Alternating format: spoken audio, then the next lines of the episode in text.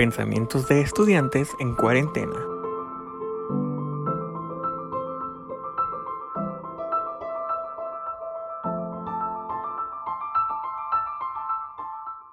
Hola a todos, soy Alexia Peña y bienvenidos al nuevo episodio de este podcast. Han pasado ya como cinco meses desde que comenzó toda esta situación del COVID-19 y el encierro aquí en Puerto Vallarta. Cinco meses desde que nuestro estilo de vida sufrió un cambio muy brusco y para el que nadie estaba preparado. En todo ese tiempo estoy segura que todos pasamos por etapas. Primero, muy tranquilos pensando que solo serían unos días libres. Después, planeando qué hacer en casa y cómo organizar nuestro tiempo. Y finalmente, para no hacerlo muy largo, todos llegamos a ese punto de esto es serio, no se va a ir y ya me quiero tirar por una ventana.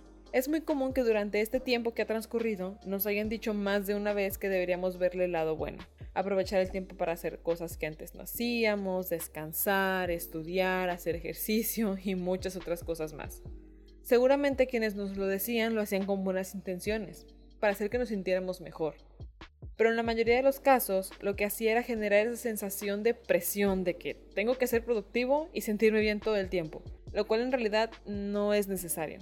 Ojo, no estoy diciendo que está mal tratar de ser positivo y buscar formas de aprovechar el tiempo. De hecho, es bastante bueno. Simplemente digo que todos reaccionamos diferente ante lo que está ocurriendo. Y el tratar de forzar a una persona a que vea cosas positivas todo el tiempo y que tienen que ser productivo también todo el tiempo, muchas veces, lejos de ayudar, empeora la situación. A lo que voy con el tema de hoy es que está bien sentirse mal.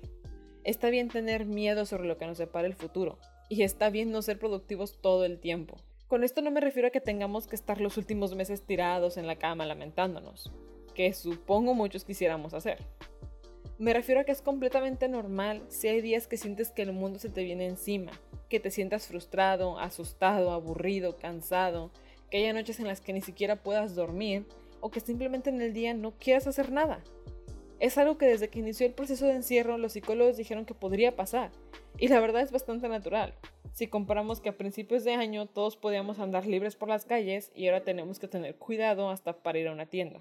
No podemos ignorar los problemas que ocurren a nuestro alrededor, como lo es la deserción escolar, crisis económica, problemas ambientales, políticos, sociales, todo muy general. Las clases en línea a las que nos tenemos que adaptar y aún nos cuestan, los problemas que cada uno pudiera tener en su casa, etc.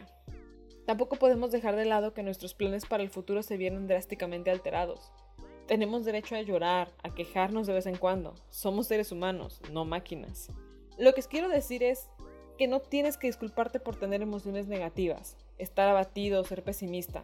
No le debes nada a nadie. Y todos tenemos nuestros propios pensamientos y sentimientos, y cada quien lidia con lo que está ocurriendo a su manera y a su ritmo.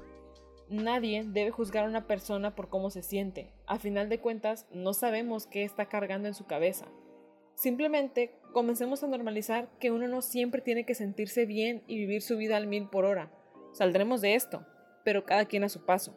Finalmente, solo me queda decir que no estás solo. Y tampoco exageras cuando dices que no te sientes bien. Tal vez yo solo soy otra estudiante más en cuarentena, pero hay personas y diversas instituciones que pueden darte una mano cuando lo necesites. Porque hablar con un psicólogo no es algo que hacen solo los locos, como muchos suelen decir. Es algo que alguien hace cuando está listo para sentirse mejor.